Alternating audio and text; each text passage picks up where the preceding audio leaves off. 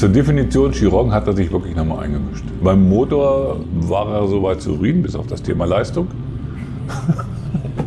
Das war wirklich so. Da, da haben wir auch gesagt, was soll das? Ne? Ob das ist auch egal, ob du nur 1400 oder 1500 PS hast. Ne? Das ging über Wochen. Dann hat, auch, hat er den, den Winterkorn hat er geknetet. Dann kam der Winterkorn und sagte, was muss der machen, um 1500 zu West zu machen? Wir hatten es wirklich noch nicht im Griff, wir hatten es noch nicht durchdacht. Dass es dann zum Schluss so einfach ging. Naja, wir haben dann natürlich das gesagt, die, die Turbolader noch mal größer gemacht. Das haben wir das Thema Registeraufladung eingeführt. Wobei das hat man natürlich vorher auch schon es ging halt irgendwie dann gut. Aber wenn sie dann anfangen, haben wir mit 1000 PS schon gekämpft. Auf jeden Fall hat er sich dann durchgesetzt. Er hat dann auch irgendwann hat er mir auch gesagt, ja, er versteht das und ja, er braucht es nicht. Aber es geht ums Quartett. Er will einfach, wenn die sitzen da und wollen die 1500 sagen und nicht 1360 oder Hier ist alte Schule, die goldene Ära des Automobils. Mein Name ist Carsten Arndt. Herzlich willkommen zu Teil 2 mit meinem Gast Gregor Gries. Letzte Woche ging es hier ja um die Anfänge bei Bugatti, wie wir es heute kennen, beziehungsweise wie wir die Marke unter VW erlebt haben. Mein Gast war einer der ersten Mitarbeiter dort und ich empfehle euch auf jeden Fall die letzte Folge, falls ihr sie noch nicht gehört haben solltet. Heute reden wir darüber, wie Ferdinand Piech die Mannschaft in immer höhere Leistungsregionen getrieben hat, was man übrigens mit äh, immer ausgefeilterer Turbotechnik hinbekam, was die zahlreichen Sondermodelle unterscheidet, wie man den Wärmehaushalt im Griff hält und was der technische Leiter von Bugatti so im privaten Fuhrpark hat. Bevor wir darüber reden, möchte ich euch gerne auf eine Firma aufmerksam machen, der viele Hersteller vertrauen, wenn es um genau solche High-End-Turbolader geht, die in kleiner Stückzahl oder sehr schnell zum Beispiel für einen Prototypen benötigt werden, weil die Zeit mal wieder drängelt und die Leistung immer noch nicht ausreicht. Und das ist die Firma Ladermanufaktur. Das Wort Manufaktur im Namen könnt ihr hier wörtlich nehmen, denn hier wird eben in Manufakturqualität genau der Lader gebaut, der nach euren Zeichnungen gebraucht wird in Top-Qualität und schon ab einem Prototypen und natürlich auch für die folgende Kleinserie. Das Besondere ist aber die Geschwindigkeit, in der so ein individuell gefertigter Turbolader hergestellt werden kann, vom Anforderungsprofil in wenigen Wochen bis zum fertigen Lader. Natürlich könnt ihr euren Turbo dort auch zur Instandsetzung geben. Alle Infos findet ihr im Netz unter www.ladermanufaktur.de und den Link, den habe ich euch auch nochmal in die Shownotes geschrieben. Und hier ist jetzt für euch der zweite Teil mit meinem Gast Gregor Gries. Und da müssen Sie Ihre Aerodynamik da irgendwie in den Griff kriegen. Also wir haben ein riesen, riesen Hydrauliksystem schon von hier an Bord. Allein um den, den, Flügel gegen den Windruck zu messen. Genau. Ne? Auch beim Bremsen mhm. fahren Sie ja auch hoch. Ne? Ja. Aber das ist im Prinzip genau die Einrichtung, die es Ihnen ermöglicht, eben normal zu fahren auf der Autobahn schnell zu fahren, im Handling schnell zu fahren, ja. elegant vor die Oper zu fahren, aber auch äh, zu modifizieren, dass sie 400 schaffen. Damit geht einher natürlich auch eine Menge Gewicht. Ne? Wenn ja. alles hydraulisch ja. sein muss. Also wenn man ein Auto nur auf 400 auslegt und der Anpressdruck so bleibt und alles flach steht, dann, dann kann man es wahrscheinlich viel leichter machen. Aber wenn es beides können muss. Ja, ja da darf man sich nichts vormachen. Wir haben wir fahren bei jeder, bei jeder Modellpflege sind wir, bei jedem Modellzyklus sind wir Gewichtsrunden ohne Ende gefahren. Und ich behaupte mal, relativ ist der Bugatti das leichteste Auto, was es gibt. In Wirklichkeit wiegt er zwei Tonnen und da ist mal plus minus 100 Kilo, aber da ist nicht viel mehr drin. Ja. Und wir haben an jeder Schraube gedreht. Aber wir haben, wir haben eben diese 16 Zylinder, die wir mitschleppen. Wir haben ein Getriebe, was 1600 Newtonmeter übertragen kann. Und das Getriebe wiegt 120 Kilo. Suchen Sie mal ein Getriebe, was 120 Kilo nur wiegt. Ja. Äh, ne? Auch der Motor wiegt mit seinen knapp 400 Kilo. Ist es nicht viel mit vier Turboladern und 16 Zylindern. Nee, Aber in Summe absolut ist es eine Menge. Klar, Aber wir haben schon 600 Kilo Antrieb in dem Auto. Mhm. Ähm, wir haben Monocoque drin, wir haben, ja. Dann der ganze Kühlkram. Kühlkram. Also Kühler, Leitung. Und das war von vornherein und das war auch die richtige Entscheidung. Wir haben im Prinzip alle Kühler ob nur Wasser- oder Ladeluftkühler, auch die Niedertemperaturkühler, vorne ins Auto, wo sie hingehören, wo nämlich der Fahrtwind ist. Und leider ist alles, das ganze Wasser wird dann wieder nach hinten gepumpt. Mhm. Und wir haben in Summe mit den NT-Kühlern 40 Liter Wasser im Auto. Das sind auch schon mal 40 Kilo, die kriegen sie aber da nicht raus. Ja. Ihr Wahnsinnszahlen, ja. auch was der an Abwärme produziert bei Vollgas, ne? Oder, oder? Ja, das ist so wie jeder Automotor. Wenn Sie 1000 PS, Mecha wenn Sie 1000 PS mechanische oder 700 kW, um mal thermodynamisch sprechen, 700 kW mechanische Leistung zu machen, dann haben Sie 1400 kW Abwärme. Und da geht die eine Hälfte geht durchs Abgas raus, die andere ins Wasser. Und durch die Luft und so. Das ist aber nichts Normales. Äh, nichts, das ist bei Ihrem Auto auch so. Ja. ja. Ist halt nur die, die, die Absolutwerte sind Eben, größer. Die sind so groß. Ja, deswegen, es ist ja, aber das, das ist interessant. alles keine Wissenschaft. Nee, aber es ist einfach, trotzdem ist es ja das Rekordauto. Und wenn man das aufgreift, was der, wenn der Pirch ums Eck kommt und sagt, wir wollen 1000 PS und 400 fahren, dann muss man, finde ich, auch über die Sachen reden, Ja, die klar. nachher mit einhergehen. Und das ist ja, trotzdem ist das Auto ja, und, und das ist ja das Besondere, es ist ja nicht, ist ja eher kleiner als mein Auto mit seinen 280 PS oder was. Und da müssen sie ja trotzdem diese riesen Kühler für die große Abluft irgendwo unterbringen. Ne? Das ist ja. Ja, wobei sie müssen nicht, und das ist ja auch das, die, was wir von Anfang an äh, gelernt haben, wo wir auch bauen, sie müssen nicht die Kühlleistung für 1000 PS runterbringen. Okay. Wir haben, wir haben so gefühlt, ich weiß jetzt die letzten Zahlen nicht, aber ich schätze, wir können auf der Wasserseite so 300, 400 kW wegkühlen. Und alles andere, wenn Sie jetzt die 1000 PS oder die 700 oder jetzt vielleicht 800 kW mechanische oder Kühlleistung reinstecken ins Wasser, können Sie, müssen Sie das zwischenpuffern.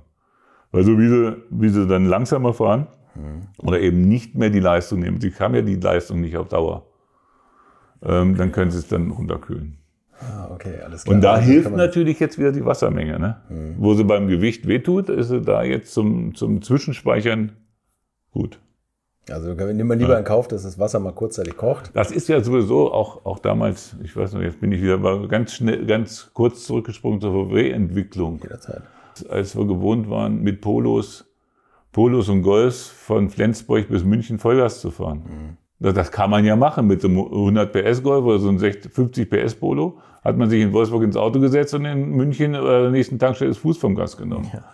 Und so waren die Autos auch ausgelegt. Ne?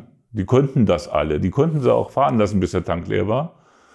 Ähm, Und dann hat man dann ja auch gelernt, dass man, wenn man, weiß ich nicht, einen 600 PS Zwölfzylinder macht, dass das da gar nicht mehr möglich ist.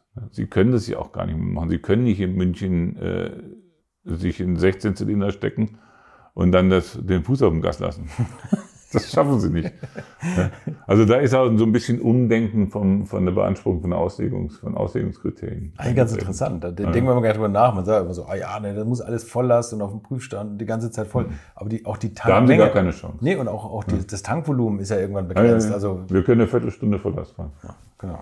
So. Hat sie sehr erledigt. Ne? So, dann hat man Aber nur, ja wenn sie schon eine freie Strecke haben. Ja, ja, das ist klar. Weil in einer Viertelstunde sind sie dann ja auch 100 Kilometer gefahren. Das heißt, wir haben 100 Kilometer keine Kurve gehabt, kein, kein Störverkehr und nichts. Ja, ja. Unglaublich. Und Bremsen müssen ja auch dementsprechend ausgelegt sein. Also die müssen ja nicht die ganze Zeit von 400 immer auf 100 und wieder. Ja, die Bremsen Bremsen, sind natürlich schon ähm, die größte Herausforderung. Ähm, weil das, was wir eben mit unserem 600 Kilo Antrieb da produzieren, äh, Leistung, das kann die Bremse mit ihrer kleinen Scheibe, muss die das wegkriegen und noch viel mehr. Und, und die hat nur die Chance, das in Wärme wegzukriegen. Also Bremse ist ein, eine Riesenherausforderung. Und sie haben da auch nicht die Zeit. Wir können also in, genau äh, von 0 auf 100 ähm, in, auf 30 Meter beschleunigen und sie müssen aber auch in 30 Meter stehen bleiben. Und ja, bei Bremse haben wir viel, viel Know-how investiert zum Thema Kühlung. Ne? Die müssen einfach die Temperatur rauskriegen. Von 0 auf 100 in 30 Metern. Ja. Schon, schon cool. Ne? Ja, vielleicht sind es 33, ich weiß es nicht. Sind Sie mal auf der Nordschleife gewesen mit dem Wagen eigentlich? Äh, ich persönlich, ja, ich persönlich nur als Beifahrer bei unseren Erprobungen. Ähm, wir waren auch damals mit dem Veron, mit dem, fällt mir der Name nicht ein. Das war unter der Pscher-Zeit, der kannte da einen Formel 1 Rennfahrer. Und der hatte auch versucht, die Zeiten, die Rundenzeiten mit dem Veyron zu machen. Aber Nor- Nordschleife mit dem Veyron, mit dem Chiron ist kein Problem mehr. Okay. Ähm, aber bei den ersten Byrons, ähm, bei den ersten, wir haben dann nochmal Pakete gemacht, hatten wir wirklich ein Problem, dass nach einer, nach einer Runde Nordschleife waren die Bremsen weg. Das ist auch eine günstige Runde dann, oder? Ja, ja, ja, genau. Das war, äh, die waren, aber wir haben dann ein Riesenpaket geschnürt, auch zum Thema Bremsenkühlung und Bremsenaushebung. Haben Sie es selber entwickelt oder haben Sie Ja. mit Porsche irgendwie so ein bisschen Nee, entwickelt oder was? ja, das haben wir alles selber gemacht. Natürlich haben wir den riesen Vorteil gehabt, ähm, aber bei der gesamten Fahrzeugentwicklung, ähm, dass wir genügend Know-how im gesamten Konzern haben, ob das der VW oder Porsche oder Audi war. Die haben wir, wir hatten auch nie Angst zu fragen. Wir haben immer gefragt. Wir haben uns immer angeholt, wie macht ihr das, wie macht ihr das. Ne? Aber viele Sachen können Sie ne, bei 1000 PS und, und auch diese Bremsleistung, da kann, können Sie einen Porsche fragen, da können Sie einen Lambo fragen, die wissen es nicht. Ja. Vielleicht mittlerweile, aber das war da so. Viel wichtiger oder was heißt wichtig? Herausfordernder oder über die Herausforderungen haben wir gesprochen. 1000 PS, 400 km/h. Fahrbarkeit, ich nenne es mal nicht Operfahren, sondern Fahrbarkeit. Ne? Fährt wie ein Golf, ich sag's immer wieder. Ne? Man setzt sich rein, hat Spaß und man ist auch nicht überfordert. Das kommt auch bei den Kunden, kommt das auch wirklich gut an. Ne? Von Klimatisierung über Schaltung und hat man alles besprochen. Ja. Bremsen haben wir gesagt, Bremsen ist die Riesenherausforderung, um, um eben diese Masse und dieses Geschwindigkeitspotenzial in einer kürzeren Zeit wieder auf Null zu, zu verzögern, wie der Motor doch viel Zeit hat, das, die Leistung aufzubauen. Mhm. Ähm, Thermodynamik ist ja bei den Bremsen also noch viel, viel wichtiger als beim Motor. Beim Motor hatten, hatten wir schon gesagt, dass wir das zwischenspeichern können. Da können Sie natürlich bei der Bremse nicht. Sie können nicht jetzt bremsen und in zehn Minuten machen Sie den Rest. Dann ist, also, die, die Herausforderungen sind da doch gewaltig. Mhm. Aber was ich eigentlich noch erzählen, gerne noch erzählen wollte, sind, ähm, als wir angefangen haben, mit den 1000 PS, mit den nur 1000 PS, ne? vielleicht äh, zurzeit wären wir in der Möglichkeit, denselben Motor mit 2000 PS zu fahren. Also deswegen sage ich nur 1000. Damals war es eine gewaltige Zahl. Und, und Sie konnten in der Zwischenzeit die Leistung verdoppeln. Ja, ne, 2000 PS. Ähm, aber als wir so angefangen haben, hat eben schon mal beim 18-Zylinder erwähnt, mit das Thema Prüfstand. Und dann gab es Prüfstände für 1000 PS, theoretisch. Ne? Dann haben die Prüfstandsbetreiber, wir hatten also einen Prüfstandsbetreiber, wir haben diese eigene Prüfstände gehabt, und einen Prüfstandsbetreiber, ähm, zwei Entwicklungslieferanten, mit denen wir sehr eng zusammengearbeitet haben, auch auf der Prüfstandstechnik. Aber die haben dann gedacht, na, dann kaufen wir mal eine 1000 PS Bremse stellen die dann in die Prüfkammer und dann wird das schon funktionieren. Das ging auch so ein halbes Jahr gut, bis wir dann wirklich die Leistung hatten auf dem Motor, so dass sie, dass sie anfangen, in die Kennfelder reinzufahren und dann fahren sie auch einfach die Leistung länger. Dann fahren sie nicht einmal dahin und sind froh, dass sie 1000 PS haben, sondern sie fahren da minutenlang jeden Punkt an. Und dann hat man halt festgestellt, dass das nicht reicht, eine Bremse da reinzubringen. Dann ging die ganze Thema Kühlung, das ganze Thema Abgas äh, weg, äh, wegzubringen beim Prüfstand genauso los. Was haben wir also gemacht? Wir haben auch erstmal Prüfstände entwickelt. Wir haben Prüfstände entwickelt, die in der Lage sind, 1000 PS zu fahren. Eben nicht nur die Bremse, nicht nur die reine schiere Leistung zu bremsen, sondern auch die Abwärme wegzukriegen, die Luft reinzukriegen, ne? weil sie setzen die Luft ja auch um. Die wollen dann aber auch nicht 80 Grad warme Luft haben, sondern die müssen so einigermaßen konditionieren. Sie müssen die Abgase rauskriegen aus dieser Prüfkammer. So, und dann der nächste Step war, das ist dann auch witzig, als wir dann unsere Applikation durch hatten, dann haben wir auch Dauerläufe gemacht. Ne? Äh, also wir machen dann auch, der Motor hat das gesamte Prüfprogramm angepasst natürlich auf seine schiere Leistung. Auch wir hatten es schon mal eben vorhin schon mal besprochen, dass das Anforderungsprofil an 1000 PS Motor ein anderer ist als an einem 50 PS Motor. Mhm. Aber nichtsdestotrotz haben wir Prüfprogramme entwickelt und machen Dauerläufe. Und ähm, dann haben wir festgestellt, dass der Motor das zwar kann, aber die Bremsen nicht. Dann hatten wir italienische Bremsen, die, die dann sogar 1200 PS konnten, aber nicht auf Dauerlast. Wie, ihr fahrt so lange 1000 PS? Das kann ja gar nicht sein. Ne? Also, wir haben da wirklich alles durch, ähm, von nicht nur Auto, Motor, sondern auch eben das Equipment zu entwickeln. Ne? Auch Bauteile im Motor, oder?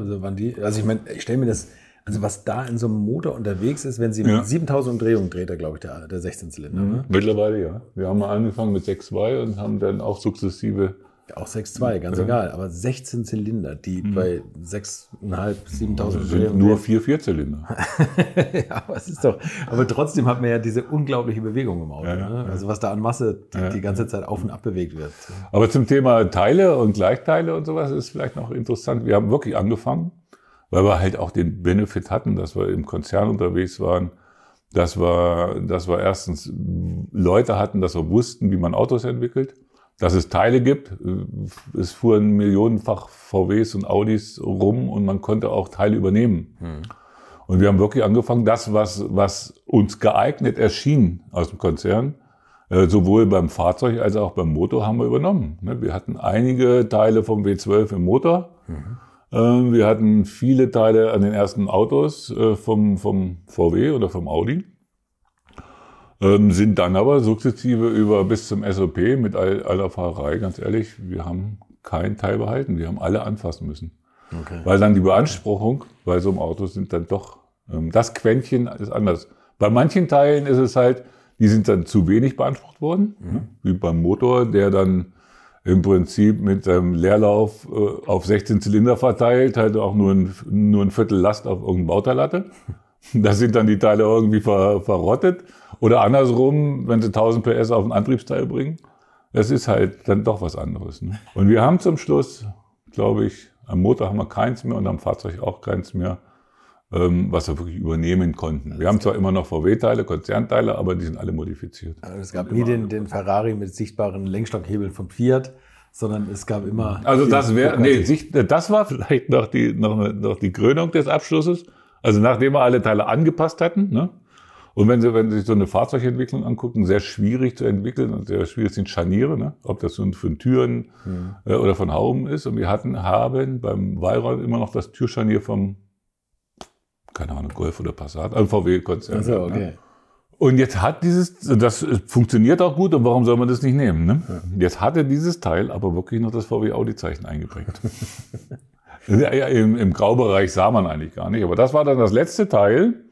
Äh, was wir dann designtechnisch überarbeiten mussten, haben dann auch eine eigene Teilenummer gemacht, weil das VW Audi musste weg. ja, aber so war das. Aber das war, aber hört sich zwar jetzt lächerlich an oder, oder nicht so wichtig an, aber es war für uns, glaube ich, die, der Riesenbenefit, dass wir erstmal auf die Füße kamen. Ne? Mhm. Wenn Sie erstmal ein Auto haben, was fährt, dann können Sie das sukzessive verändern. Wenn Sie aber gar nichts haben und fangen an, alles aus dem Vollen zu schnitzen, ähm, ja, dann ist es schwieriger. Sie haben irgendwann, also wo Sie auch gesagt haben, nicht nur Teile verwenden, sondern auch Prüfstände und so. Hm. Sie haben den Testlauf der Serienautos von VW und Audi durchlaufen mit dem Wagen. Also ich meine, wir sagen klar, 1000 PS werden nie dauerhaft abgerufen. Ja, wir fahren, wir fahren einen Dauerlauf in Era-Lessin. Hm. Ähm, allerdings ist der natürlich auch angepasst. Wir machen keine Geländestrecke oder Salzbäder oder sowas. Also wir passen das schon an. Ja. Ähm, und wir, dafür fahren wir aber auf der Schnellbahn Bremsrunden und bremsen das Auto ähm, pro Runde zehnmal runter von 300 auf 0 oder 300 fahren auch dann die V-Max-Runden in, in einem Dauerlaufzyklus. Ähm, also sukzessive angepasst auf die Beanspruchung des Autos, aber wir fahren die Zyklen, die ein, ein Golf auch macht. Also Sie schaffen es genauso, auch durch Tokio zu fahren damit? Ja, das auf jeden Fall. Also das war für uns, jetzt kamen wir von leidgeprüft vom, vom VW damals und wussten, dass, dass große Autos ein Problem mit der Kühlung haben. Mhm. Und ich hatte vorhin schon mal gesagt, auch mit, den, mit, der, mit der Volllast ist nicht das große Problem.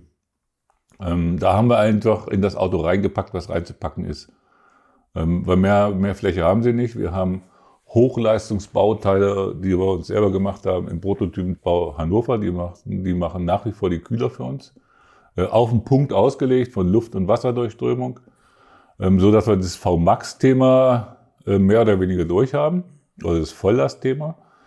Ähm, wir wussten aber, es gibt ein Problem im Thema Stand. Ne? Äh, Tokyo, Tokyo City Test haben Sie eben angesprochen. Ne? Jetzt haben wir den Vorteil, dass wir nicht einen Großdoktor mit Anhänger hoch müssen, was jetzt bei Nutzis das Problem ist.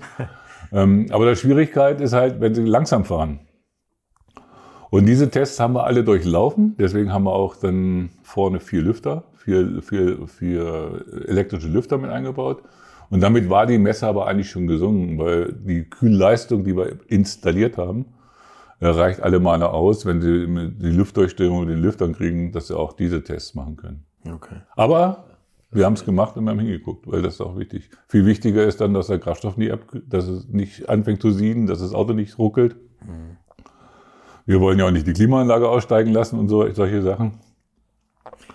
Also es war mehr dann Motorfunktion und Motorapplikationen, die dann im Stop-and-Go-Verkehr mit den hohen Temperaturen äh, auch perfekt sein muss. Wie wichtig war das Thema Verbrauch bei der Entwicklung? Äh, ist das überhaupt jemals eine Frage gewesen im Entwicklungsprozess? Also Verbrauch in, im Sinne von Verbrauch, also von Liter pro 100 Kilometer mhm. und Ö Ökonomie nicht. Mhm.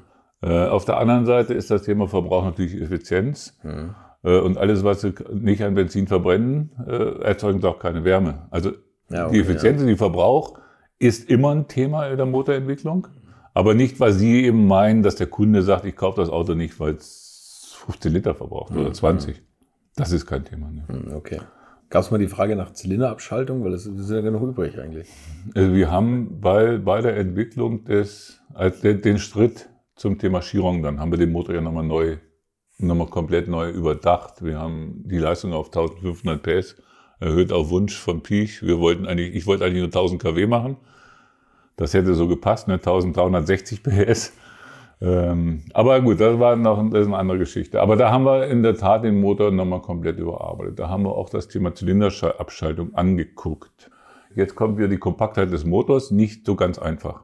Ja, okay. Äh, bei diesen engen Zylinderabständen und wir haben ja auch dann in dem einen Kopf die acht Zylinder drinne und dann die Nocken schalten. Es geht, der Zwölfzylinder kann es mittlerweile auch. Damals war es eine riesen Herausforderung und wir haben den Benefit nicht gesehen. Also das war nicht, gar nicht mal wegen Geld. Das Finanzielle ist äh, damals in der Entwicklung nicht so das Thema gewesen und auch die Produktkosten hätten das hergegeben. Hm.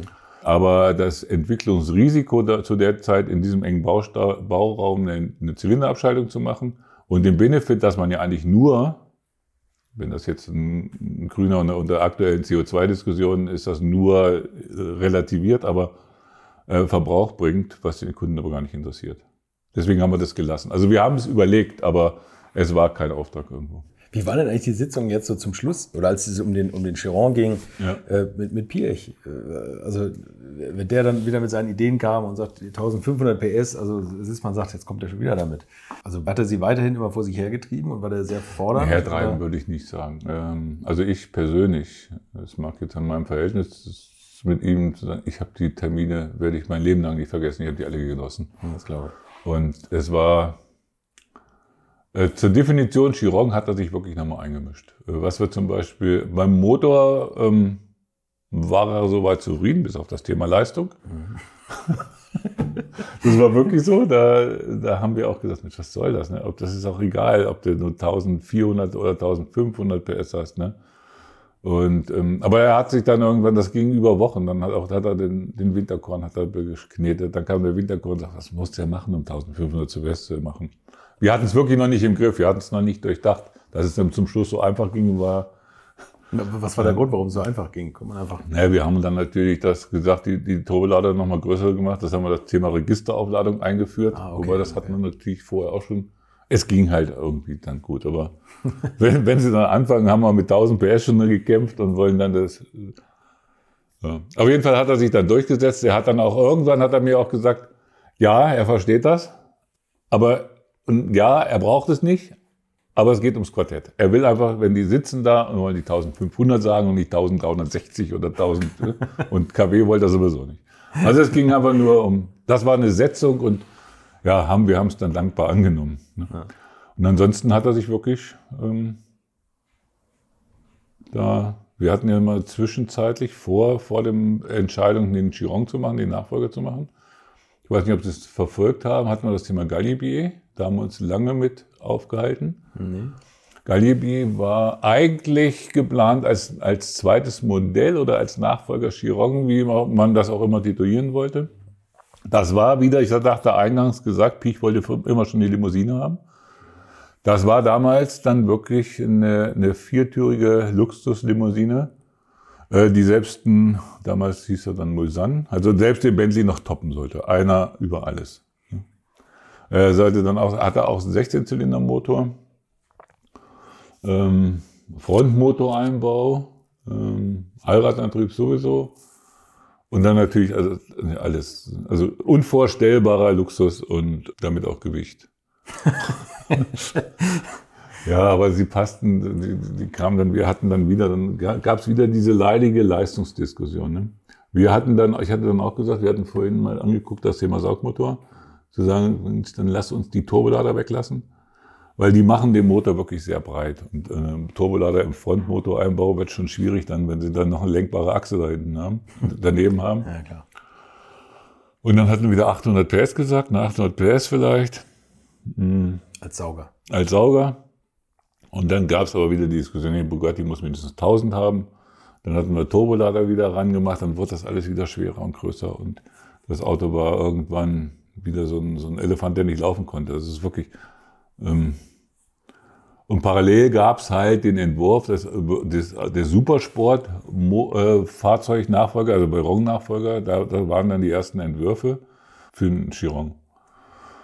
Und irgendwie sind wir dann schon ausgestiegen, auch unser Designer ist ausgestiegen. Das bei Bentley hatte sich dieses Design da schon verselbstständigt. Das Auto wird immer größer, immer größer und ähm, und irgendwann hat Piech dann gesagt, ich merke schon, ihr wollt das nicht und hat dann den Chiron entschieden, Gott sei Dank. So dass er im Prinzip als, als wieder mal als Zweitlösung den Supersportwagen entschieden hatte. Äh, und deswegen hatte er sich natürlich dann auch eingemischt und hatte, hatte sich alles überlegt, was, was ihm bei seinem Veyron stört. Einschließlich der nur 1000, 1200 PS damals, ja. äh, das darum zu bringen. Und wir haben kurz vor Toreschluss nochmal das gesamte Türkonzept umgebaut, damit er besser einsteigen konnte. Ähm, also das war, also es war sehr interessant. Aber es war immer. Sind Sie mal mit ihm gefahren? Ja. ja. War so ein wilder Autofahrer? Also er muss unheimlich schnell gefahren sein. Ja, er ist schnell gefahren, aber er ist sehr besonnen gefahren. Also ich, ich kann nicht, er war nicht so ein, er wusste genau, was er tat da und hat es auch nicht übertrieben. Also da gab es andere, da will ich jetzt nicht Namen sagen, da bin ich auch gerne mitgefahren, aber da wusste ich dann schon manchmal, jetzt haut da wieder einen raus. ja. Aber oftmals, ich bin, bin, nicht so oft mit ihm gefahren, mit Bugattis. Also er war oft da zum Prototypen fahren, mhm. aber er war immer der Meinung, weil er das auch kannte, er war Entwickler durch und durch, er mhm. kannte die Risiken und man darf sich nichts vormachen. Na klar, man kann auch mit einem 100 PS Golf ähm, verunfallen. Aber mit 1000 PS oder 1500 PS Prototypen, das ist halt gefährlich. Da kann immer was passieren, auch wenn sie noch so viel Sorgfalt an den Tag legen, was wir wirklich gemacht haben. Mhm. Wir haben die mal alles 14 Mal geprüft, bevor wir einmal äh, was ver vernachlässigen. Aber er war immer so gestrickt, hat gesagt, Mensch, ich fahre das alleine. Ich, der, auch den Winterkontrolle saß nicht daneben. Das, war okay. ähm, das war aber durchgängig in der gesamten Entwicklung. Immer wenn er irgendwas Neues gefahren hat, ähm, hat er immer gesehen, dass nur die Verluste nur einer ist und nicht das ganze Management. das war wirklich so. Okay. Ähm, das war wirklich so. Ich bin dann meistens mit dem Winterkorn mit einem anderen Auto hinterhergefahren. versucht einzuholen. Ja, ja, wirklich, versucht einzuholen. Das war dann schon. Äh. Mussten Sie mal an, an diesem berühmten Winterkornischen Schadenstisch stehen, weil es irgendeinen Rückruf gab? weil da muss das auch mal eine ganz besondere Situation gewesen sein. Ja, aber, oh. Nee, da hatten wir einen Sonderstatus. Wir hatten solche Themen, aber die haben wir dann äh, im, im Haus selber erledigt, nicht im Konzern. Ah, okay. Auch im, in Salzgitter, der Motor wird ja in Salzgitter gebaut und die Salzgitteraner, toi, toi, toi, verstehen sich auch als Motorlieferant und nehmen das sehr ernst. Aber auch da hatten wir den Sonderstatus, dass wir auch nicht in dem, in dem gesamten Motorbauwerk äh, mit den Serien Golf, VW, sonst was Problem mit verwurschtelt wurden. Hm, okay, okay, verstehe. Aber Sie hatten nie so, so große Motorprobleme beim Kunden oder sowas? Das war nee, das Ding war ausgereift, ja. bis es, mhm. bis es ausgereift Was werden die Autos im Durchschnitt gefahren? Kennen Sie die Daten?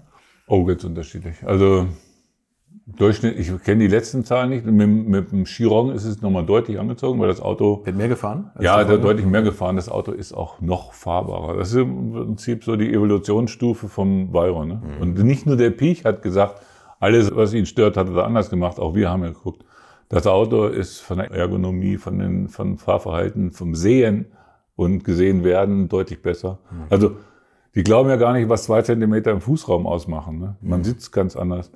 Ähm, und das Auto ist wirklich, es wird deutlich, deutlich mehr gefahren als ein Chiron. Kilometerleistung, ich weiß nicht, wo sie jetzt liegen, wenn, wenn man über alle Kunden geht. Ich würde jetzt mal ins Blaue schießen, 7000 im Jahr. Was aber ähm, viel ist, finde ich, für so einen Wagen. Das ähm, können auch, ich glaube, die letzte Zahl beim Bayern war mit 5000 oder irgend sowas. Mhm. Aber es gibt halt auch Kunden, die haben das Auto, die haben null, die haben das Auto als Geldanlage oder haben es im Wohnzimmer stehen und hören Musik damit. Mhm. Ähm, oder fahren einmal und freuen sich dann nur. Aber es gibt auch Kunden, die fahren dann eben dementsprechend 15.000 bis 20.000 Kilometer.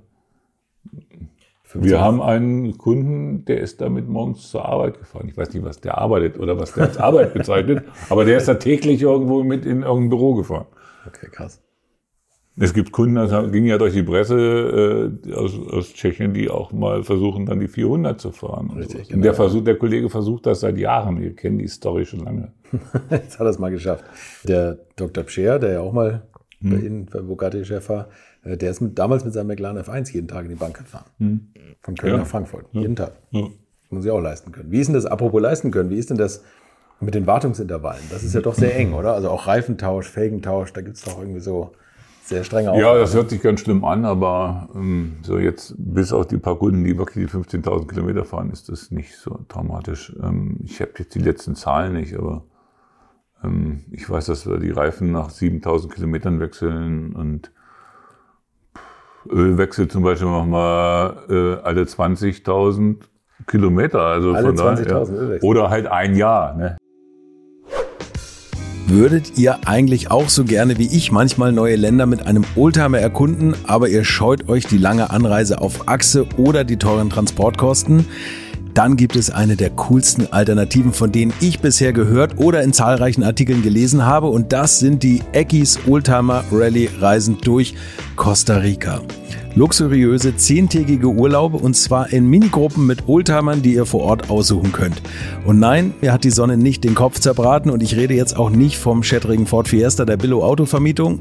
Ihr habt die Wahl zwischen zum Beispiel Mercedes SL, Porsche 911 oder Range Rover Classic. Und das ist sowas von cool, denn es sind immer maximal vier Autos inklusive Servicefahrzeug unterwegs und es geht natürlich nicht um Geschwindigkeit, sondern einfach nur darum, auf entspannte und ganz wunderbare Art und Weise Land und Leute zu erkunden erkunden und es ist ein Urlaub, also gibt es auch Strandtage. Und wer schon mal in Costa Rica war, der weiß, dass es ein sicheres Reiseland ist mit grandioser Flora und Fauna, mit Vulkanen, Regen und Nebelwäldern und irren, irren Stränden. Und mit den Fotos könnt ihr auf Instagram noch die Freunde zu Hause richtig neidisch machen. Ist ja auch nicht ganz unwichtig heutzutage. Schaut es euch auf jeden Fall mal im Netz an. Und als ich das erste Mal auf der Seite war, konnte ich es gar nicht glauben, dass jemand sowas organisiert. Und dann braucht man noch nicht mal den eigenen Klassiker schmutzig zu machen. Und mit Range Range Rover oder R107er SL die Landschaft erkunden. Es könnte schlimmer kommen. Es gibt übrigens verschiedene Routen. Mein Tipp wäre die La Carrera Costa Rica und auf der Route werdet ihr mich früher oder später mitfahren sehen. Das garantiere ich euch. So, jetzt hört ihr hier noch die Webseite und da gibt es eine ganz einfache, nämlich rally-rally.com. Und ganz wichtig, Rally wird hier R-A-L-L-Y geschrieben rally-rally.com. Am besten gleich draufklicken, Seite abspeichern und möglichst schnell buchen, denn es sind kleine Gruppen und Inga und Ingo, die das organisieren, sind wirklich mega nett und Ingo ist auf mich gekommen, weil seine Mitfahrenden immer alte Schule hören. Also Geschmack haben die, die da mitfahren auch und ihr sollt jetzt auch weiter alte Schule hören. Bis bald in Costa Rica.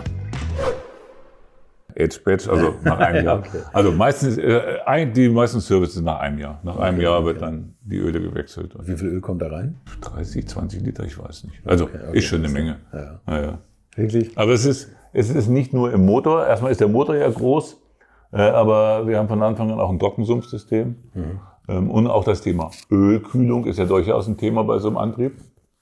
Äh, und dass er in diesen ganzen Peripherien, in dem Trockensumpftank, der an der Seite angebracht ist und auch in den Ölkühlern ist natürlich auch viel Öl unterwegs. Also es sind nicht 30 Liter Öl in dem Motor drin. Ja, klar. Also viel unterwegs. Läuft ja viel rum. Ja. Es gibt jetzt ohne Ende Versionen. Also ich, ich finde, das ist beim Chiron noch mal mehr geworden. Beim Veyron, da ja. gab es irgendwie eine aus Porzellan oder was und dann Cabrio und dies und das. Ja, so Sendervarianten gab es beim Veyron auch. Aber beim Veyron gab es in der Tat nur drei Modelle. Ja. ja. Was heißt nur drei Modelle? Es sind auch drei eigenständige Autos gewesen. Wir haben den Bayron gehabt, haben dann äh, den, den Grand Sport gehabt mit offenem Dach. Also das war eigentlich so mein Lieblingsauto. Und dann natürlich, und das war auch so, das war, das waren halt Zeiten, da konnte man so als Entwickler ähm, sich, ich will nicht sagen, seine Aufgaben selber suchen, aber doch strategisch weiterdenken. Äh, wir haben wirklich nach dem nach dem Chiron haben wir den Grand Sport gemacht mit dem offenen Dach. Der, der lief erstmal antriebstechnisch, äh, war das ein Byron. Das heißt, eigentlich gab es da nichts zu tun. Zum Schluss so ein bisschen Kühlung und Applikation und ein bisschen Abstimmerei, das war aber alles. Ähm, das heißt, die gesamte äh, Motor- und Getriebeabteilung hatte eigentlich erstmal nichts zu tun während der Entwicklung. Und wir haben uns dann schon irgendwann, auch wenn ich von Anfang an gesagt habe, 1000 PS so viel, mehr als 1000 PS mache ich bestimmt nie wieder und das braucht auch keiner. haben wir dann angefangen und haben gesagt, Mensch, wenn wir jetzt die Turbolader wieder ein bisschen größer machen, dann haben wir ein bisschen rumgeguckt und haben dann im Prinzip eine Leistungserhöhung auf 1200 PS gemacht. Haben die auf dem Prüfstand ziemlich gut sauber und ordentlich durchentwickeln können, haben neue Turbolader gemacht, wie eben gesagt. Haben dann im Prinzip einen Supersportmotor gemacht. Und haben dann die Idee gehabt, äh, den Chiron Supersport zu machen. Und den haben wir eigentlich auch, der Piech war da und wollte sich eigentlich seinen finalen Grand Sport konfigurieren, ne? also sein offenes Auto. Und wir hatten ihm dann den Prototypen mit 1200 PS dahingestellt als, als ähm, Supersport. Und den hat er dann im Prinzip da ähm, gleichzeitig abgenickt und hat gleich einen bestellt. und die Auslieferung hat er nicht mehr erlebt, ne? Doch, doch, doch, doch. Ach so, doch. den da, wir sind, okay. wir sind jetzt noch, ich bin immer noch in der Anfangsgeschichte beim Bayron gewesen. Nee, aber das, das war im Prinzip, ähm, also wir kamen über die Modelle. Also diese drei Modelle hatten wir beim Bayron. Ja. Und zum Schluss war in der Tat, weil Sie eben sagten, mit Porzellan und, und Sondermodellen, ja, genau. in der genau. Tat der Absatz von Bayron schleppend. Mhm. Die Kunden fühlten sich auch ein bisschen beleidigt, weil der Grand Sport, wir hatten ja gesagt, es gibt 300 Autos. Mhm und hatten dann im Prinzip den Crossbore noch mit 150 Autos hinterhergeschoben. Mhm. Und ähm, das Auto war ja perfekt mit Glasdach und wenn das Glasdach mal drauf war, war es aber eigentlich auch wieder ein Bayern. Deswegen waren, und zum Schluss waren auch irgendwie die Absatzzahlen, man musste jedem Kunden dann schon das schmackhaft machen. Und es gab in der Tat viele Sondermodelle. Äh, ich denke nur an das Thema wie hieß denn der? Pur Sang, ähm, komplett äh, polierte Aluminium-Außenhaut. Ja, stimmt. Ähm, ja. Obwohl es ja gar nicht alle Teile in Aluminium gab. Wir haben also Teile, die in, normalerweise in Kohlefaser waren, wie die Türen, haben wir in Aluminium entwickelt, damit man sie polieren kann. Das war auch so eine Erkenntnis damals. Das war das erste Mal, stand das Auto in Frankfurt als Poussang, als, als poliert. Und wir hatten uns gedacht, naja, wer kauft so ein Auto? Das war astronomisch teuer, ne? also noch teurer. Und es waren zehn Autos nur geplant. Ne? Und da ist der Pevkin, war da, glaube ich, Präsident, wenn ich mich nicht ganz täusche. Bin nicht ganz sicher. Und dann haben wir das Auto gezeigt und das waren auf einmal, zwei Stunden später waren zehn Autos verkauft. Die hätten 20 oder 30 hätten wir machen können. Das ging nur nicht mehr zurück. Mhm. so, und, und, so ging das eigentlich die gesamte Entwicklung. Und dann gab es dann halt viele Sondermodelle. Also nee, nee, das gab viele einzelne Individualautos. Das Thema Individualisierung haben wir dann ja auch bei Bugatti gepflegt. Mhm. Ja, klar. Aber Sie haben recht, dann, wir hatten dann das Thema Chiron, weil Sie sagten, da wären mehr Modelle. Mhm. Ähm, da hatten wir das Thema Chiron äh, und dann kam im Prinzip die, die, Gedenk, ähm, die Ära Winkelmann, der vom Lambo auch gewohnt war, so One-Off-Modelle zu machen. Ne? Genau, ja. Und wir haben erstmal, und das war ein riesen finanzieller Benefit, das Thema Divo gemacht. Ähm, das waren 40 Autos mit eingeschränkter Funktionalität, aber wirklich bewusst als One-Off verkauft. Also der hatte eine, eine Außenhaut, eine Karosserie vom, ich glaube, vom Giugiaro, ne, also vom, vom Italdesign. Die Autos waren sofort alle verkauft. Ich glaube, 40 Millionen haben sie gekostet. 40? 40. Nee, wir haben 40 Millionen auf Stach eingenommen. Ja. Ne, damit konnten wir weiterentwickeln. Also ein Divo haben wir gemacht. Dann haben wir das Thema Pur Sport, ähm, nicht Pur Sport, doch Pur Sport. Also ja. das Auto, das jetzt, der, der Chiron, Sie sagten das irgendwie vorhin mal, der fuhr einfach noch eleganter und noch besser. Er machte wirklich, macht alles noch besser als der, ähm, als der Byron. Er fährt auf der Straße total ruhig. Er hat ein, ein Fahrwerk, was, was außerhalb jeglicher Vorstellungskraft ist. Es fährt wirklich komfortabel und sportlich zugleich. Ähm, aber es ist schon das Auto, das ist das Coupé, es ist schon kein Supersportwagen mehr. Mhm. Und deswegen war die, die Denke, einen Pur Sport zu machen, wieder um das Sportliche zu betonen. Ähm, das Auto, der Pur Sport ist ein reines Rennauto auf Basis des Girons, also nicht so richtig Rennen, aber ist für die Rundstrecke, für, für den Rennstrecke aus, direkte Lenkung, hartes Fahrwerk, Gewichtserleichterung, aggressives Design mit dem dicken Flügel. Höchstgeschwindigkeit ja auch. Höchstgeschwindigkeit aufgrund des großen Flügels und des Abtriebs begrenzt auf 350, ne, weil auf Rennstrecken kann man sowieso nicht schneller genau, fahren. Genau, ja. Ein spezieller Reifen, der das, der auch die, die Dynamik unterstützt. Ne. Und dann zum, die Krönung, also das Abschluss war dann das Getriebe noch so kurz zu machen, dass das Auto auch wirklich nur mit seinen 1500 PS nur 350 schnell ist. Das ist wirklich, äh, das Ding hängt so am Gas, dass es hat immer ausreichend Zugkraft. Man Ausreichend, Man kann ja. sich nicht vorstellen. so, also das war wirklich eine komplett andere Schiene aufgemacht, ne? Zu dem eleganten Sportcoupé vom 1500 PS Chiron, mit dem man eigentlich alles machen kann. Man kann schnell fahren, man kann Stadtverkehr, man kann Stau, man kann Oper, man kann ja alles. Ne? Und der Pursport sollte halt die andere Ecke mal, die die die die aggressiven Racer ein bisschen ab, abfischen. Und dann haben wir im Prinzip wieder nochmal das Thema Divo One-Off aufgegriffen mit dem Centodeci, ähm, wo es dann nur 10 Autos gibt. Das war zum 110-jährigen Bestehen von Bugatti. Ähm, eine, eine, eine Anlehnung an den EB 110 von, von der italienischen Ära Bugatti. Und dann zum Schluss, und das ist wirklich äh, wieder ein Extremauto, den Supersport, wo wir dann analog zu dem 1200 PS Veyron Supersport einen Supersport vom Chiron gemacht haben mit 1600 PS, ähm, der wirklich auf Fahrstabilität und Höchstgeschwindigkeit ausgelegt ist. Mit dem Auto haben wir dann ja auch wieder den Geschwindigkeitsweltrekord mit 470, glaube ich, also 300 Meilen pro Stunde gefahren in Ära. Was dann an, zu der Zeit dann nicht mehr so richtig gut ankam, weil der Konzern wollte dann schon nicht mehr werben mit Geschwindigkeitshöchstwerten. Also, okay, okay. Jetzt kam das Thema Aber, aber wir haben den, äh, den, es gibt auch ein Sondermodell vom Supersport, das heißt 300 plus. Wir sind 305 oder sowas gefahren. Äh, Meilen pro Stunde und das Auto war auch innerhalb von Stunden ausverkauft. Da gibt es, glaube ich, nur 30. Das ist unfassbar. Und das ist ja auch so unfassbar, wenn man überlegt, was einer kostet und das dann in Stunden ausverkauft ist. Haben Sie das am Anfang mal gedacht, jetzt kommt der Piech, was soll denn sowas kosten? Und dann die ersten Kalkulationen gesehen, dass, was für Millionen das Auto kostet. Haben Sie gedacht, wer, kauft sowas? Gab es die Frage mal? Oder haben Sie Ja, gesagt, die Frage gab es permanent damals. Das war, das Auto sollte eine Million kosten. Eine Million für ein Auto auszugeben, das waren für ein Volkswagen-Konzernauto? Ja, ja, das war undenkbar. Nee, undenkbar war es nicht, aber es war natürlich immer wieder in Frage gestellt. Ähm, wir haben dann sogar, das war total witzig, dann die Million auch beibehalten, nach, nachdem es einen Euro gab. Wir haben wirklich den Euro umgerubelt und das Auto kostete dann eine Million Euro. Das war aber auch kein Thema. Das war gut. Ja. Aber es ist natürlich so, wir haben so 300 Kunden. Ich weiß nicht, aber, es gibt natürlich nicht so viele Kunden, die so, viel Geld dann in Autos investieren.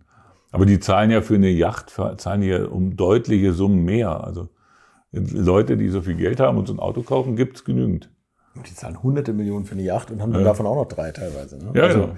Ja da eh können sie so- sich doch ein Auto für zwei Millionen leisten. Ja, na klar. Ist ja auch so. Also, Nur wenn einer überhaupt kein Interesse an Autos hat, dann ist doof. ist ja bei Ihnen falsch. Das. Man muss Ja. ihn halt reinkriegen in das Auto. Und wenn, er einmal, wenn sie einmal mit so einem Auto gefahren sind und dieses nötige Kleingeld haben, dann kaufen sie einen. Ah, verdammt, der zweite Teil des Satzes hätte ich kommen dürfen. Reinkriegen würden Sie nicht ins Auto. Welches ist Ihr Traum? Also welches ist Ihr, Ihre Favoritenversion von allen, die Sie entwickelt haben?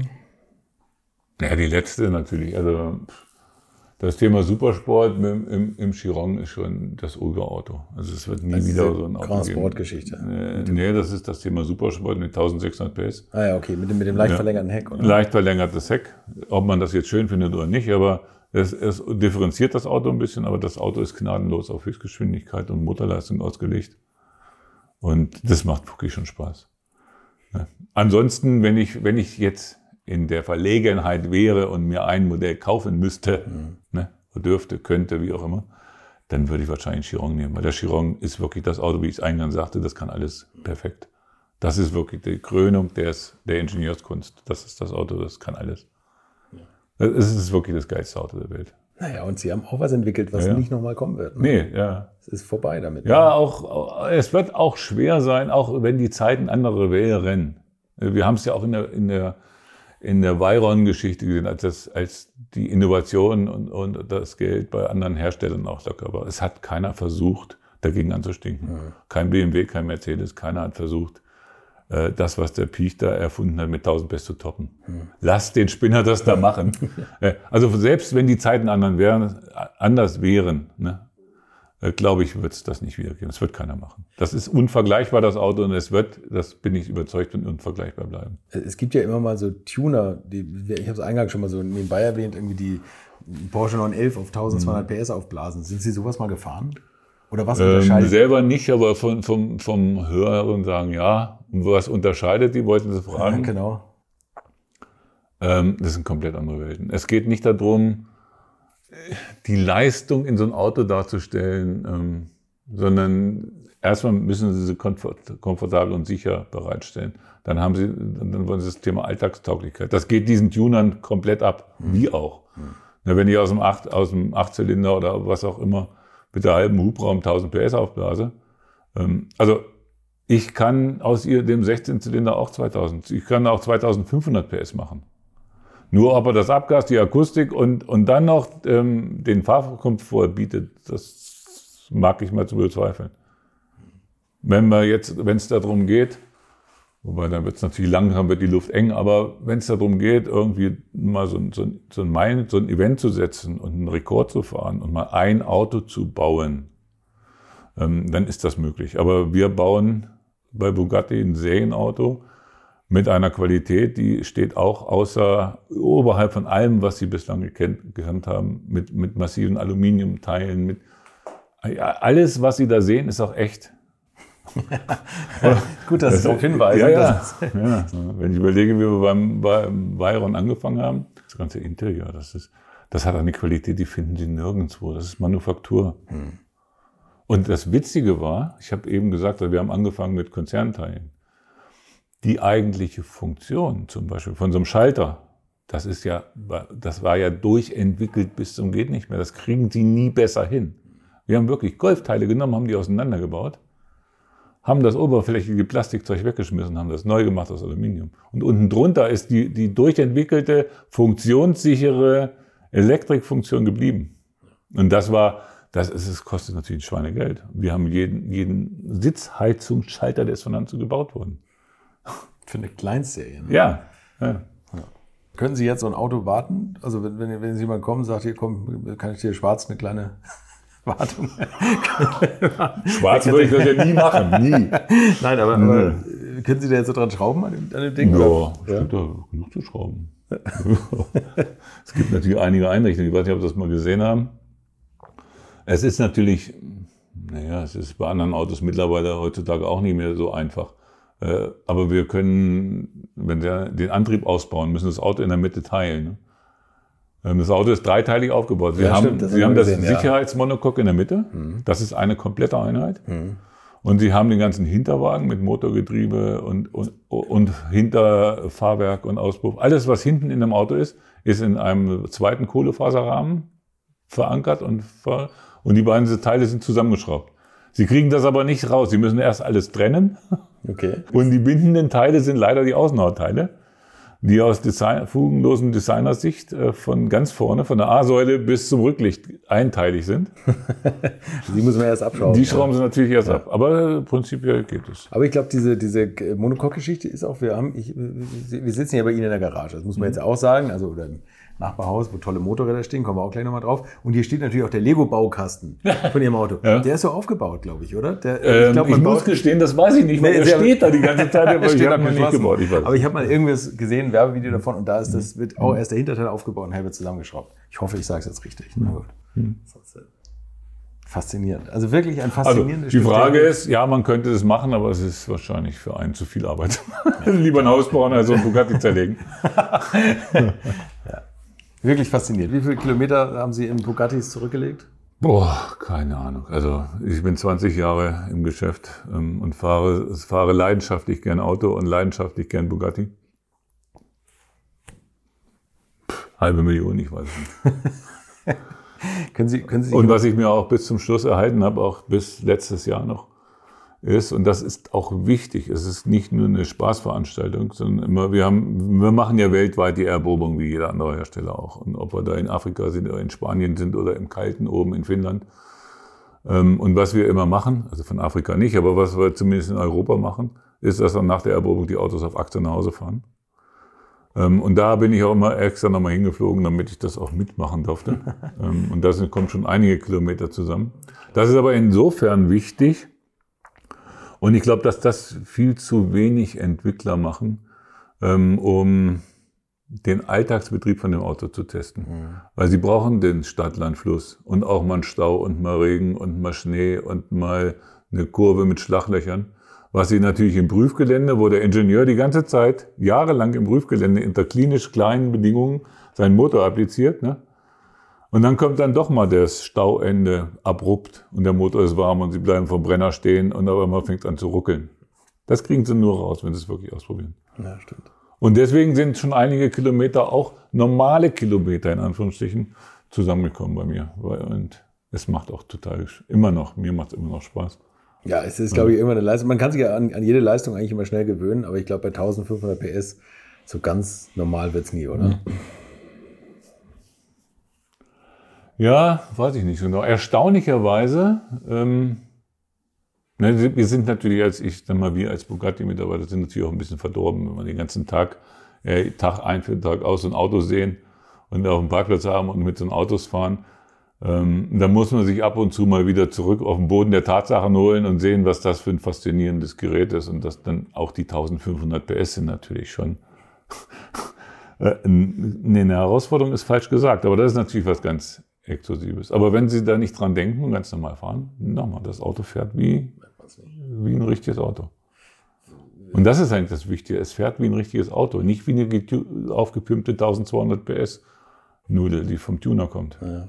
Gab es eigentlich mal irgendwann jetzt zum Schluss einen Wettbewerber, wo Sie gesagt haben, oha, die sind aber jetzt schon nah dran? Oder also vom, vom gesamten Komfortgedanken und Fahrbarkeit und allem Ja, Wettbewerber will ich jetzt nicht sagen. Aber ich sagte es eingangs ja, damals war es so, dass ähm, diese Supersportwagen eben nicht so alltagstauglich waren. Mhm. Und ich glaube, da haben alle richtig nachgelegt. Ne?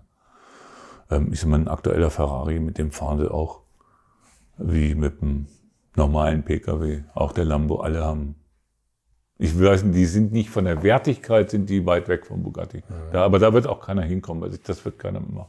Aber von, der, von dem technischen Anspruch und vom Know-how und vom Fahrwerk her, ja, da sind die alle, haben die alle aufgerückt. Ich halte jetzt für vermessen zu sagen, die kommen nicht an, an Bugatti ran. Keine Ahnung. Ich ja. behaupte es einfach mal. Darf bei Bugatti eigentlich jeder mit dem Ding fahren oder, oder gibt es da so einen extra Führerschein? Ja, wir haben extra Sicherheitstraining und Führerschein, auch so ein bisschen konzernkonform. Ähm, der, früher hatten wir ja auch nur Prototypen, da musste man ja sowieso noch ein spezielles Sicherheitstraining für Prototypen machen. Mhm. Äh, mittlerweile sind wir ja in der komfortablen Situation, dass wir auch Serienautos haben. ja. Aber ja, nee, das sollte schon nochmal ein Fahrsicherheitstraining geben. Wobei man eigentlich nicht das Fahrsicherheitstraining braucht. Man braucht eigentlich, ich habe immer gesagt, ähm, mehr so eine moralische Festigkeit, moralische Erdung. Ja. Ähm, man muss halt aufpassen, dass man, man kann ganz normal fahren auf dem, mit dem Auto, man fährt ganz normal im Straßenverkehr, man darf sich aber nicht zu irgendwelchen Rennen aufheizen lassen, ne? weil jeder natürlich versucht, oh komm, zeig mal, wie das du kannst. Da muss man den einfach fahren lassen und sagen, ich kann sowieso mehr als du, brauche ich dir nicht zeigen. Ich wollte gerade sagen, im Endeffekt ja, ja. kann man doch souverän da sitzen und weiß, man ist immer der Schnellste. Mehr oder weniger. Ja, genau eine faszinierende Welt, also wirklich ein besonderes Auto. Können Sie noch jederzeit einen holen? Sie sind ja raus bei Bugatti, ne? Ich bin ausgeschieden ab 1.2., richtig. Ja. Ähm, ob ich holen darf. Ich, ich bin immer noch gern gesehener Gast, ich bin auch oft zu Besuch und ich sage mal, wenn ich noch einen unbedingt fahren will, muss, dann werde ich das auch noch dürfen. Tatsächlich. Also ja. Sie können da noch dem, dem, dem Virus ja. weiter nachgehen. Ja, ich gehe jetzt davon aus, Sie haben keine eigenen. nee, leider Leider oder Gott sei Dank. Ich, weiß. ich habe genügend Fahrzeuge ähm, und schaffe die schon nicht zu bewegen. ja, das ist übrigens auch faszinierend, ja. dass die eigentlich genau das, das ja, teilweise das Gegenprogramm hier stehen haben. Wir stehen hier umgeben von ganz vielen Vespas. Oder heißen die Vespen? Ja, ich weiß nicht. P200e, PX, das ist ja, das, da kommt, also da schlägt mein Herz auch für. und, und aber auch ganz spezielle Motorräder. Und ich sehe hier eine Horex. Ja, das ist äh, irgendwie hat alles so ein bisschen Bezug. Das mit der Vespa, das hat sich so ergeben. Weil Sie können sich vorstellen, wenn Sie 20 Jahre bei Bugatti Fulltime arbeiten oder 30 Jahre im VW-Konzern als Motorentwickler ähm, und ich bin mit Herzblut dabei gewesen, äh, dann haben Sie aber wenig Zeit für große Projekte. Und ich habe mir irgendwie, auf der anderen Seite brauche ich aber auch irgendwas, um kurz abzuschalten. Ähm, und deswegen habe ich so hm, irgendwie, ja, wie ist man dazu gekommen? So, so außer Schülerzeit die alte Vespa noch stehen gehabt und die habe ich dann angefangen zu restaurieren. Weil das kann man dann abends mal nach der Tagesschau eine Stunde machen und dann kann man es auch mal wieder ein paar Wochen liegen lassen. Ähm, und so ist das gekommen und so ist die eine zu der anderen gekommen und es war so ein bisschen Ausgleichsprogramm zum täglichen 16 Zylinder waren auch mal ein Einzylinder zu machen. Ja, so ungefähr. Wobei es ist eigentlich so mehr, mehr die Entspannung zu, zu hier was zu schrauben, ohne Zeitdruck zu haben und ohne, ohne dass, ich, dass man ja, ich weiß nicht, wie ich sagen soll. Einfach. Das Pier einfach ja. vor sich her dran. Ja, ungefähr. Nur meinetwegen so. Naja, aber, und dann, ja, aber ganz dann, konnten sie die Maximalzylinder auch nicht lassen. Weil ja. Das sind ja die Benelli und die, die Horex haben auch sechs Zylinder. Ja, genau. Also das ist dann. Also mit der, mit der Horex, das ging natürlich los. Wer, wer ist so verrückt und wer, wer macht sowas? Das erinnert einen so ein bisschen an die Viron-Zeiten. Wenn einer von Null anfängt und einen Sechszylinder VR6-Motor für ein Motorrad konstruiert, dann ist das schon eine faszinierende Sache. Und die, die Jungs haben da einen geilen Job gemacht, muss man echt sagen. Und ich war immer scharf darauf, auf VR6 im, im Auto und dann wollte ich es auch im Motorrad haben. und die Benelli ist auch sehr sensationell. Sechszylinder Reihenmotor quer eingebaut. Ja, da geht es dann wirklich um das Thema, ähm, um wie das Thema blöd muss man sein, Sechszylinder quer einzubauen. Aber er ist immer noch 200 Millimeter schmaler als der Boxer von der BMW. ja, und das, das ist natürlich ein Oldtimer aus Baujahr 76. Ja. Und es lässt halt krachen. Ne? Teil. Jeder Zylinder so raus und jeder hat einen Vergaser und das ist. Jeder freut sich ja. und jubelt ja, ja, die genau. Straße runter. Ja. Was haben wir noch? Ich war jetzt mit der Benelli beim TÜV. Ja. Gerade letzte Woche. Und es standen drei TÜV-Prüfer drumherum. Nicht, weil sie die begutachten wollen, sondern nur, weil sie bewundert haben und fachgesimpelt. Ist ja auch so, oder? Ja, also das, ist so. faszinierend. Und das ist dann halt Elektromobilität hin oder her, wenn dann sowas kommt. Wird das Bugatti-Thema eigentlich für Sie auch mit Elektro funktionieren? Oder, oder war mal Hybrid? Wäre das ein Thema? Oder war also das wir haben natürlich die ganzen Jahre, wir waren ja nicht untätig. Und jedes Mal haben wir uns schwer getan, was müssen wir machen, wie geht es weiter mit Bugatti? Ist ein 16-Zylinder oder ist, wie, wie gehen wir mit dem Thema Elektrotraktion um? Ich habe eben kurz das Thema Galibier, diese Limousine angesprochen. Auch da haben wir überlegt, Mensch, können wir das noch machen? Machen wir nicht eine Hybridisierung? Ähm, auf der anderen Seite war aber auch immer klar, dass das Thema 16-Zylinder ist, ist ein Unique Selling Point bei Bugatti. Auch das gibt es nirgendwo. Es gibt kein anderes Auto mit 16 Zylindern. Schwer davon abzusteigen. Ne? Und der Kunde kauft auch diesen, diesen Antrieb, das Auto um den Antrieb drumherum. Das gehört dazu wie, ja, wie der Name. Äh, das heißt, es ist schwer, glaube ich, wenn man so einen Motor hat der eigentlich alles kann, dann noch ein Hybrid rauszumachen. Hm. Sie machen eigentlich nur Gewicht rein und der Motor braucht keine elektrische Hilfe. Deswegen, wir haben es wirklich immer hoch und runter überlegt. Wir haben auch überlegt, ähm, ein elektrisches Modell zu machen. Dann aber nicht als Nachfolger, als Ersatz für den 16er, sondern äh, als zweites Modellreihe oder sowas. Also die Überlegung gab es ganz oft und ich glaube auch, ich glaube auch, das Thema Bugatti, dann vielleicht in einer anderen Form, aber das, Bugatti, das Thema Bugatti als ähm, unvergleichbares Produkt. Ne? Alles, was vergleichbar ist, ist nicht mehr Bugatti. Das war mal ein Spruch von Ettore persönlich. Ähm, also alles, was, was man vergleichen kann, gehört nicht mehr zu Bugatti. Ich glaube, ich, dass das auch elektrisch geht. Aber was muss der haben? Man kann sich nicht mehr über den Motor unterscheiden. Und Handarbeit nee, im Innenraum können andere auch. Hm, also da muss man schon. Naja, nö. Also zurzeit nicht. Nein, okay, aber ja, trotzdem, aber nur der Motor, die ganze Faszination, ja, das, das ist schon schwer, das fällt dann schon weg. Ne? Ja. Da fällt eine Menge, es fällt eine Menge weg und muss man sich vielleicht andere Sachen suchen. Es sei denn, man findet den USP, was den, was den ja. Elektromotor anbelangt, aber ja.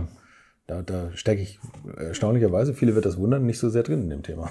Ja, gibt es bestimmt auch, aber ich weiß nicht, ob das so, also es gibt sicherlich auch äh, Innovationen und Weiterentwicklung bei Elektromotoren. Aber ob die so emotional sind, so dass die wahrgenommen werden, das glaube ich eher nicht. Ja. Natürlich. Ja. Ja. Wir werden das weiter beobachten, was, ja, was Martin Riemanns da jetzt draus macht. Weil der hat ja der ganz elektrisierende Vision eigentlich. Ja. Ja. Ja, mal gucken, was er rausmacht. Kommen wir zu meinen letzten 50 Litern. Jetzt bin ich gespannt, ob sie auf zwei oder in vier Rädern verfahren werden. Wenn jeder nochmal hier, guck mal, wir, wir, haben hier sogar so ein Fass, aber da gehen mehr als 50 Liter rein. Äh, letzten ja. 50 Liter Sprit. In welchem Auto und auf welcher Strecke würden Sie die verfahren? Ach du dicke Sei. Ja, jetzt, jetzt geht's los. Mal rumgesponnen. Die letzten 50, Kilo, äh, 50 Liter Benzin, die ich zur Verfügung hatte. Mhm. Ich glaube, ich glaube, das wäre ein Bayerons Großbohr. Ja. Ja. Weil das Auto, naja, Vitesse, das ist vielleicht noch eine Variante, die habe ich nicht erwähnt, aber weil es eigentlich auch nur die logische Konsequenz war. Das ist ein Grand Sport mit 1200 PS. Okay. Ja. Ich glaube, das wäre das Auto, was ich dann mir aussuchen würde. Also nicht der Chiron. Naja, weiß ich nicht, keine Ahnung. Okay, Weil also die ist 50 ja- Kilometer da, oder 50 Liter, das wären ja noch nicht mal 50 Kilometer. Auf welcher Strecke? Eher Ralessin oder eher eine Landstraße? Landstraße. Oder Nordschleife? Landstraße. Herr Gries, herzlichen Dank. Fantastisch und faszinierend, was Sie gemacht haben. Ja, bitteschön. Wie- wie- Wieder Danke einer. ja. Wieder einer, wo man einen Haken hintermachen kann. Eine Karriere kann man sich jetzt anhören, wird man nie nachzeichnen können. Kann man noch so in, an jedem, jedem Autohersteller an der Tür kratzen, ein 16-Zylinder wird keiner mehr entwickeln dürfen. Das glaube ich. Das ist so. Das war der technische Leiter von Bugatti, Gregor Gries. Übrigens hatte ich ja auch schon einen ehemaligen Chef von Bugatti zu Gast. Dr. Thomas Pscher hat einst die Geschicke der Marke geleitet und auch er ist vorher schon mit leistungsstarken Autos in Kontakt gekommen, denn er war es, auf dessen Initiative der McLaren F1 auf der Rennstrecke gelandet ist. Es lohnt sich auf jeden Fall reinzuhören und es lohnt sich sicherlich auch in der nächsten Woche hier wieder reinzuhören. Bis dahin eine schöne Woche und bleibt gesund. Infos, Bilder und alles Wissenswerte unter der Internetadresse www.alte-schule-podcast.de. Alte Schule ist ein Podcast aus den WakeWord Studios.